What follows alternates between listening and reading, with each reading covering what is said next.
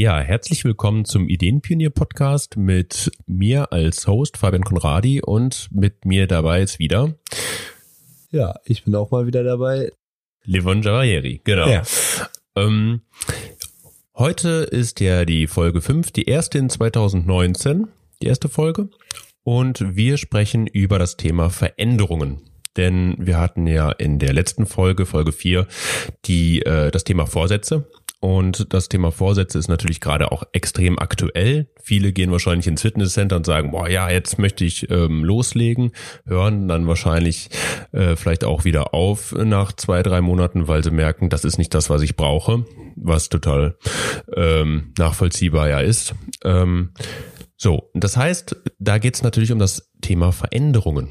Und das wird jetzt auch unser Thema sein in diesem Podcast. Und ähm, da sind wir natürlich auch von betroffen, ja. Welche Veränderungen wollen wir irgendwie bei uns für 2019 oder generell in unserem Leben sehen? So. Ja, und am Anfang des Jahres ist ja immer ähm, ein guter Zeitpunkt, wo man nochmal reflektiert, was man vielleicht im letzten Jahr erreicht hat und wo die Ziele des diesjährigen ähm, Projektes Arbeit, Mensch, Leben, Freizeit äh, stehen und ähm, was man so vorhat.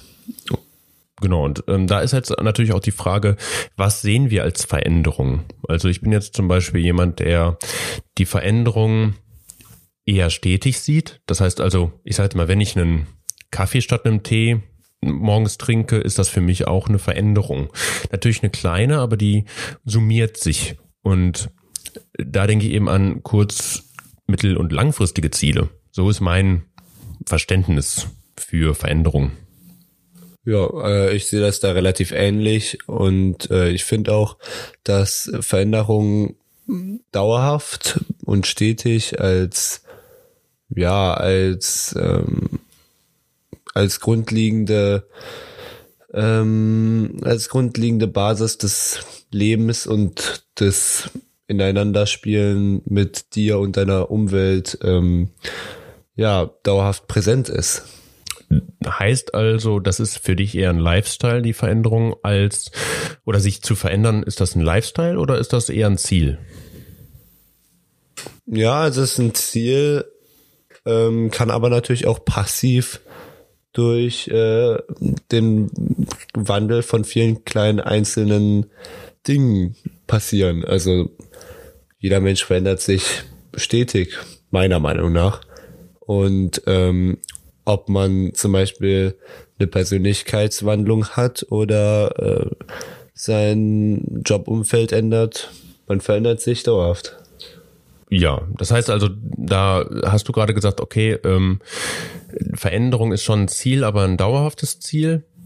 Ich finde es persönlich ein bisschen frustrierend, wenn man seine Ziele nicht erreicht. Deswegen würde ich sagen, es ist für mich Veränderung eher ein Lifestyle. Das heißt, ich will mich stetig verändern. Ich will mich irgendwo auch anpassen an neue Situationen, an neuen, an ein neues Umfeld, an neue, ich sag mal Arbeitskollegen, an neue Freunde im Freundeskreis. Ähm, ich sage jetzt mal, manche Dinge, manche Veränderungen, die kann man ja auch nicht planen oder die meisten Veränderungen, glaube ich, plant man nicht. Aber ich glaube, man plant Ziele und sich daraufhin zu verändern.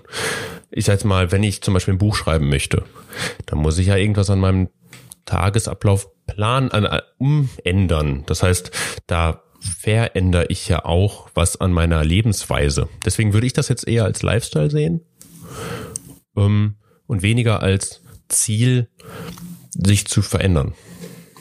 Äh, ja, ich verstehe deine Sichtweise und äh, kann das auch sehr gut nachvollziehen. Ich finde halt nur, ähm, Veränderung ist insofern für mich jedenfalls kein wirklicher Lifestyle, weil für mich das so passiv passiert, dass du dich an Sachen anpasst, dass du nur die wirklichen Ziele als geplante Veränderung nimmst, weil du dich durch deine Freunde, durch deine Familie, durch deine Bekannten und dein Umfeld ähm, ja durchgehend halt an Sachen anpasst oder halt davon abstößt, dass du dich schon so so sehr veränderst, dass ähm, die wirklich markanten Veränderungen, wie gesagt, nur durch große geplante Ziele passieren, meiner Meinung nach. Ah, okay. Okay, also das heißt, du forcierst. Oder, oder natürlich durch, ähm, durch sehr starke Einflüsse von außen, die man nicht vorhersehen kann. Mhm. Okay, also das heißt, ähm, nicht Lifestyle, weil du es, wenn du es willst, aktiv immer auch ein Ziel dahinter haben musst, um dich verändern zu wollen. Äh, und das eben auch dann als Ziel siehst, diese Veränderung. Okay. Ja, beziehungsweise wenn ich mir äh, ähm, Veränderung als Lifestyle vorstelle, dann habe ich so ein, Gebild, so ein Bild von jemand, von so einem gehetzten Chamäleon. So, weißt du, was ich meine? Ah, okay. So jemand, der sich dauerhaft versucht anzupassen, aber nicht sich selbst dabei respektiert oder sich selber wahrt. Also dieses. Ich glaube, das meinst du jetzt nicht so in der Form. Ja, die, die, die achtsame, der achtsame Umgang mit der Veränderung an sich. Das heißt, du willst halt dich bewusst verändern und setzt deswegen genau. Ziel. Okay. Und dafür braucht man halt auch bestimmte Methoden und ja, ein System dahinter. Okay. Ja. Also äh, zu, zum System an sich, ja, hat man ja verschiedene Herangehensweisen, sag mal, wie man sich verändern möchte. Also zum Beispiel, seit mal 2019, ich bin jetzt nicht der Freund von Vorsätzen, trotzdem habe ich ja Ziele, die ich aber 2018, seit mal, auch nicht erreicht habe oder nur zu einem Teil, wo man dann sagen kann, okay, die sind ja langfristige Ziele, sind mittelfristig äh, als Teilziele erreicht worden. Ja, das ist jetzt sehr verklausuliert, aber ähm, man vielleicht auch gar nicht so sagt, okay, ich habe jetzt irgendwie vom Gefühl her was erreicht und das möchte man 2019 nachholen. Also da ist der Übergang in das neue Jahr auch wahrscheinlich einfach ein, ein schöner Zeitpunkt, sage ich jetzt mal. Und bei mir ist es zum Beispiel jetzt so, dass ich mir überlegt habe, wie kann ich mich am besten verändern, gerade wenn es um mittel- und langfristige Ziele geht, die man nämlich erst in der Zukunft, nämlich 2020 vielleicht oder Mitte 2019, die man halt nicht wirklich direkt greifen kann. Wie kann ich die erreichen? Und äh, da habe ich mir überlegt, ja, ähm, dann nimm dir doch mal 15 Minuten Zeit für ein paar mittel- oder langfristige Ziele und mach am Tag wenigstens 15 Minuten etwas daran. Jetzt sagen wahrscheinlich einige, hm, ähm, du brauchst ja erstmal, um dich darauf zu fokussieren, 15 Minuten. Wenn man das aber jeden Tag macht, an einem Ziel, dann glaube ich, hast du einfach mehr geschafft, als wenn du es gar nicht angehen würdest.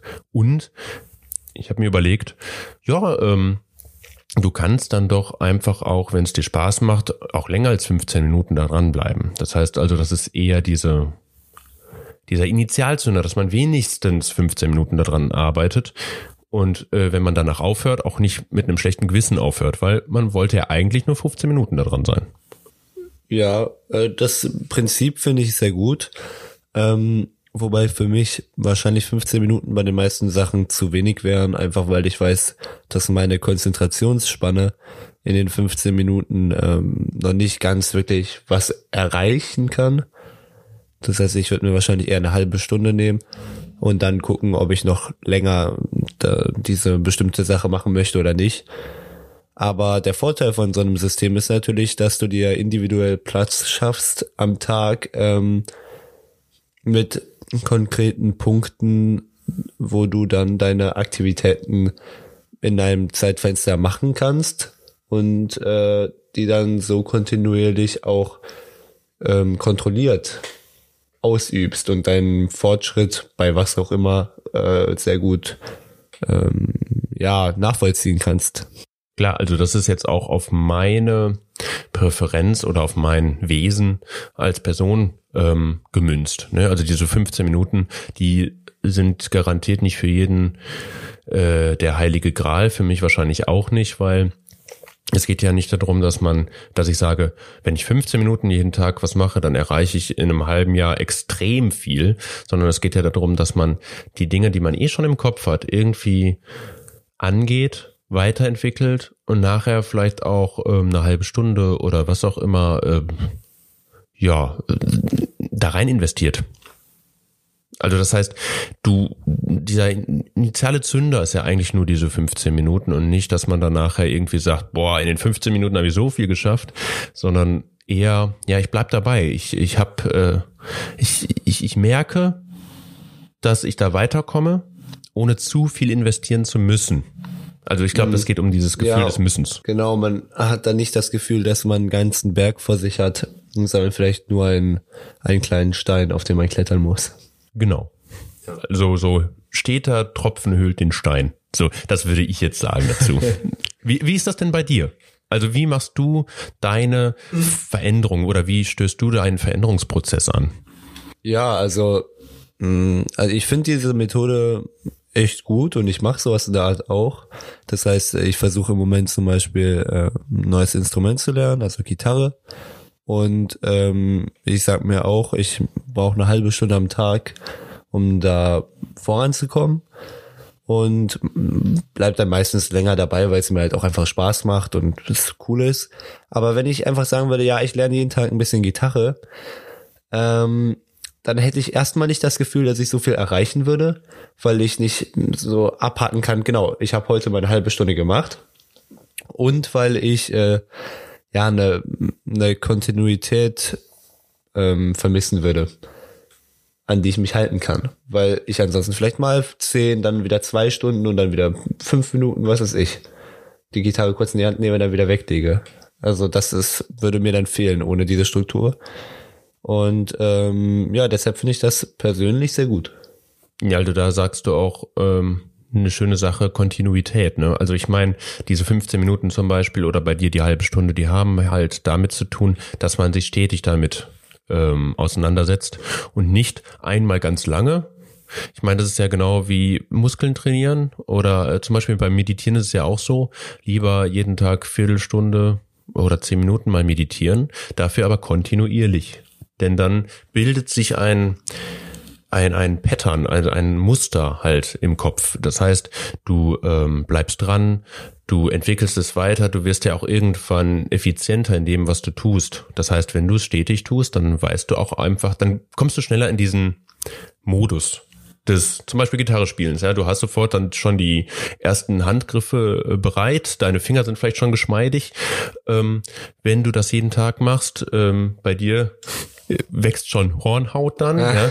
Und wenn du es einmal für zwei Stunden machst, ähm, glaube ich nicht, dass du so viel erreichst, wie wenn du ähm, vier oder ja doch viermal eine halbe Stunde was machst. Ja, auf jeden Fall. Äh, Und, und du lernst ja auch in den Zeiten, wo du es nicht machst. Das heißt, du rekapitulier, rekapitulierst das nochmal, du passt es für das nächste, für die nächste Session nochmal an und so weiter und so fort. Also ähm, deswegen Kontinu Kontinuität größer, äh, viel Zeit am Stück in irgendwas investieren. Dennoch, das hattest du ja gerade auch gesagt, der Fokus darf natürlich nicht verloren gehen. Ja, auf jeden Fall. Das ist, glaube ich, ähm, bei allen Sachen so. Äh, wenn man etwas verändern will, dann muss man sich natürlich darauf fokussieren.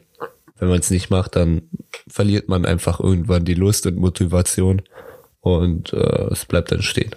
Genau, und dazu gehört natürlich auch, sich nicht zu viel aufzubürden. ne? Also wenn du jetzt noch Geige und Klarinette und was auch immer lernen wollen würdest, ja, dann würdest du irgendwann sagen, okay, ich habe doch ähm, irgendwie 48 halbe Stunden am Tag, ähm, aber das wird, würde ja auch nicht funktionieren. Deswegen, ne, Fokus immer auf irgendwie ein bis zwei Sachen legen, vielleicht sogar auch mal drei. Ähm, und der Alltag ist ja immer noch da. Das darf man ja nicht vergessen. Ja. Gut, ähm, jetzt haben wir natürlich darüber gesprochen, dass wir viele individuelle Veränderungen, also wir als Individuum auch wirklich selbst uns an die Gitarre setzen und selbst hinsetzen und sagen, ich mache eine Viertelstunde was und höre dann auf oder mach weiter, wenn es mir gefällt. Genauso wie mit der Gitarre. Nur manchmal klappt es ja nicht so wirklich alleine an irgendwas dran zu sitzen und besser zu werden. Manche Dinge erfordern ja auch eine Gruppe zum Beispiel. Ja, oder zum Beispiel bei einem Instrument ähm, ist natürlich auch sehr hilfreich, wenn man einen Lehrer hat, ne? Der einem halt einfach hilft. Man ist dann ja auch nur eine halbe Stunde pro Woche da, aber ich denk mal, äh, man lernt natürlich viel mehr. Genau, und da sind wir natürlich bei dem Thema Gruppendynamik. Also Veränderung und Gruppendynamik finde ich äh, total wichtig, denn man sagt so schön, du brauchst einen Sparringspartner. Das kommt natürlich aus dem Boxen der Be Bereich, ähm, aber ein Boxsack ist halt nicht die äh, Person, die du nachher auch, ich sag jetzt mal, äh, mit der du ja kämpfst. Und ähm, ein Sparringspartner hat ja den Vorteil, dass man an ihm üben kann und beide Seiten sich aufeinander einstellen können. Deswegen sage ich jetzt mal, Veränderung braucht doch immer einen Sparringspartner. Egal welche. Also du kannst zum Beispiel jetzt im Gitarrenbereich, könntest du ja jemandem ein Lied vorspielen. Das wird wahrscheinlich erstmal schief sein. Da wird derjenige dich vielleicht aber auch darauf Vielleicht hinweisen. die Ohren zuhalten. Was das? Vielleicht wird er auch die Ohren zuhalten. Ja. Ja, also und, und das, äh, damit man nicht in seiner eigenen Blase bleibt, Ja. in seiner Ja, Filterbubble. damit man halt eine, eine Widerspiegelung von seinem eigenen Prozess hat. Und ähm, ja, eine reflektierte Haltung von einer anderen Person, die neutral darauf guckt.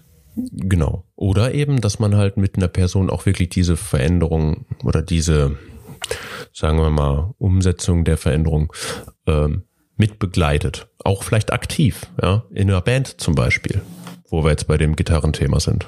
Dass halt jemand mit einem Schlagzeug da sitzt, äh, mit dem man harmonisieren muss, also wo man eine musikalische Harmonie erstellen oder erreichen möchte. Ja. Genau. Ähm, ich meine, generell geht es, glaube ich, auch darum, dass man Veränderungen kommuniziert.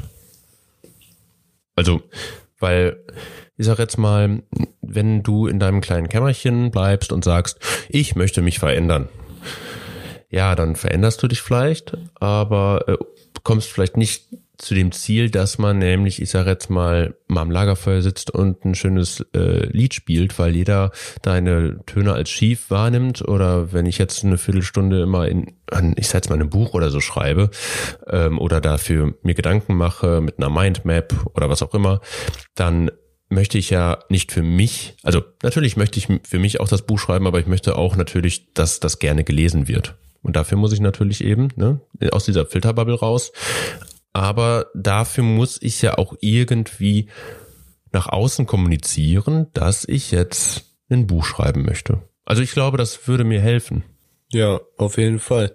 Und ähm, dafür braucht man dann halt auch ein gewisses Level an Transparenz, damit man äh, sich nicht vor den anderen verschließt und äh, halt wirklich ganz klar offenlegen kann, wie weit man ist und wie man steht. Ja, und ich meine, Transparenz tut dann ja wahrscheinlich mal auch weh, weil ähm, nicht jeder kann äh, Kritik in so einer Art und Weise äußern, dass sie konstruktiv ist. Naja, man, wenn ich zum Beispiel jemanden Gitarre vorspiele und der sagt dann, ja, hört sich scheiße an, ja, und dann muss ich halt damit leben, dass ich vielleicht noch ein bisschen mehr üben muss. Ja, oder er mag halt keine Gitarre. Das ist halt eben die Frage. Wie ähm, kannst du auf so eine Kritik wirklich, ich sag jetzt mal, eingehen? Also, weil wenn jemand sagt, oh, das ist aber scheiße, dann der mag vielleicht eigentlich lieber Klavier und findet generell Gitarre scheiße. Oder weil er dich vergleicht mit Aerosmith, die halt schon seit Jahrzehnten. Ja, da muss man sich dann natürlich äh, mit mehreren Personen auseinandersetzen und halt wirklich Kritik von verschiedenen Seiten und verschiedenen Perspektiven auch einholen, damit man dann halt ein breites Spektrum äh, an Reflexion hat und dann kann man sich halt da mit den einzelnen Punkten auseinandersetzen. Also so ein bisschen so pro kontra, was fanden die Genau. Leute gut, was nicht. Ja. Einfach auch mal nachfragen, ne? Wie Fragen nach stellen. einer PowerPoint-Präsentation in der Schule. Genau. Ja. Also deswegen Transparenz äh, birgt noch viele, viele, ich sag jetzt mal, ja, ähm, Herausforderungen, würde ich sagen, auch an die Leute, die man befragt, ne, Sparringspartner, ähm, man selbst, wie transparent will man sein, muss man sein, wie geht man halt auch mit der Transparenz um, die man dann für eine Veränderung, damit sie funktioniert, äh, ja, umgehen kann. Und das wird das nächste Thema von unserem Podcast sein. Transparenz mit Julia Spieß, unsere, unser erster Gast beim Podcast. Sie ist äh, Improvisations, ähm, also spielt im Improvisationstheater, ist ähm, Gruppencoach und hat daher viel mit diesem Thema auch zu tun, beruflich wie privat. Und da sind wir sehr gespannt, wie dieser Podcast äh, aussehen wird. Genau. Ja. Und äh, das war's dann auch für heute, würde ich sagen. Genau. Und ja, ansonsten haben wir noch nicht gesagt, können wir allen nochmal ein frohes neues Jahr wünschen. Und ansonsten bis zum nächsten Mal. Auf Wiedersehen. Tschüss. Tschüss.